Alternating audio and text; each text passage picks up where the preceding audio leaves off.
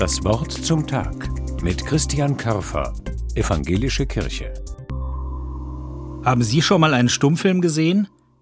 Ich finde diese alten Schwarz-Weiß-Filme faszinierend und gewöhnungsbedürftig zugleich. Man hört nicht, was gesprochen wird.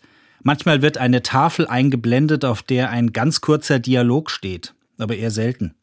Und trotzdem erzählt ein Stummfilm ganz viel. Es sind die Gesichter, die sprechen. Die Schauspieler sprechen mit ihrer Mimik und mit ihren Gesten. Eigentlich tun wir das alle. Denn unser Sprechen wird immer vom Minenspiel, von Haltungen und Bewegungen begleitet. Das Gesicht und der Körper sprechen mit. Und weil im Stummfilm die Worte fehlen, fällt es dort so auf. Die Bibel ist kein Stummfilm. Trotzdem spielt auch hier der Körper und ganz besonders das Gesicht eine wichtige Rolle. Menschen der Bibel wünschen sich, dass Gott sein Angesicht über sie leuchten lasse. Dass Gott einen ansieht, ist ein Inbegriff des Segens.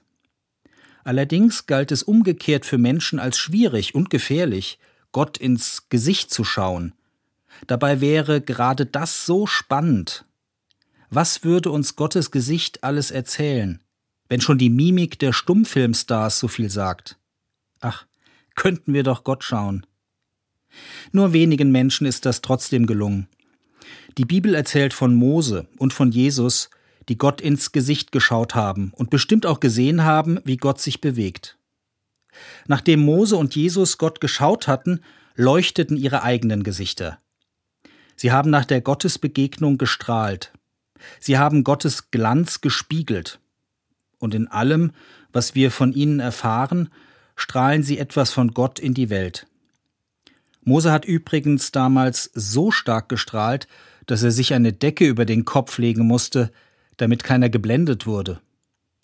So etwas wäre natürlich nicht stummfilmtauglich gewesen. Man muss doch das Gesicht der Protagonisten sehen oder wenigstens, wie sie sich bewegen. Darum bin ich froh, dass Jesus sich nicht verhüllt hat so kann ich in Jesus Gott erkennen.